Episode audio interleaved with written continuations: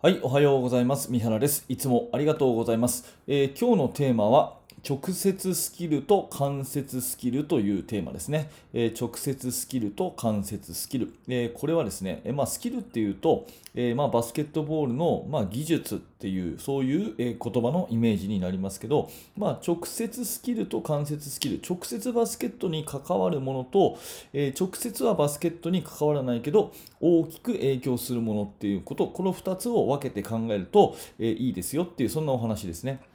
うん。まあ、具体的に言うとですね直接スキルっていうのは、まあ、技術、体力ということですよね。えー、まあ、いわゆる、えシュートがうまいかどうかとかドリブルがうまいかどうかとか、えー、あとは、えー、体力があるかジャンプ力があるかとか走るのが速いかとかね、まあ、そういうのを直接スキルというものに対して、え間接スキルっていうのは、ま、いわゆるコンディショニングですね、え体調がちゃんと整ってるかどうか。それから運がいいかどうか。そしてフェアプレーの精神があるかどうかっていうこういった目に見えない直接、えー、プレーに関わるわけではないけれども大きく左右をしているものがあるっていうこういう認識をね、えー、ぜひ持っておくといいというふうに思っています、えー、例えばですけど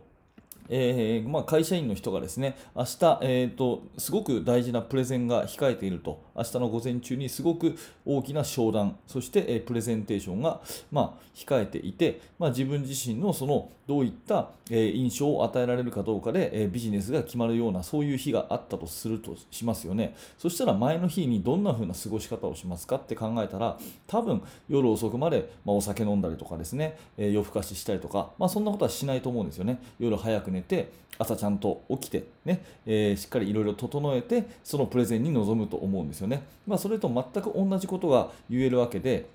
えー、まあ、風邪をひいたら試合に出れないっていうのが一番分かりやすいと思うんですけどどんなに直接スキル体力的にも技術的にも優れたものを持っていたとしても、うん、風邪をひいちゃったりインフルエンザになっちゃったりしたらもうそれだけで試合が出れないと。どんなに直接スキルがあってもこの間接スキルが整わないと、えー、全くその最終的なパフォーマンスっていうのは上がらないっていうことですよね。うんで、えー、だから試合の前日はちゃんとね、え寝ようとか、え試合の日に備えて、えこれこれしようっていう風なね、え整えようっていう風な気持ちは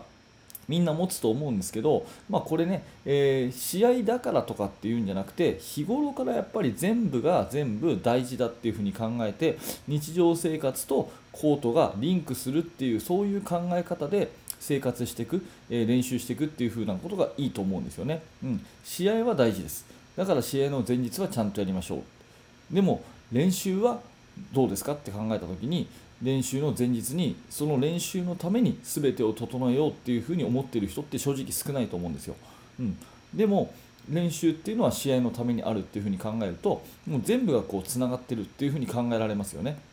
うん、だから、まあ、バスケットっていうのはバスケットのプレー中だけで上手くなるものではなくてそのバスケットのくくりっていうのを非常に大きく捉えて全部日常生活を含んだ全てでバスケットっていうのは上手くなるっていうことを考えた時にやっぱりその直接スキルだけでね、えー、体力があるとか技術があるとかねドリブルがうまいとかそういったことだけで考えるんじゃなくて、えー、間接的スキル、ね、コンディショニングが整ってるかどうかそれから、えー、運とフェアプレーっていうところについてはやっぱり日頃からですね、うん、こんなことをしたら人が喜ぶんじゃないかなとかね、えそういうことを考える。それから相手チームに対する、まあ、リスペクトとか審判に対するリスペクトとかですね、えそれから日常生活のちょっとしたところで、えしっかり挨拶をするとかゴミが落ちたら拾うとかそういった功徳を積むことによって自分自身の気持ちをこうちゃんと整えていくということができればいいプレーにつながるはずですよね。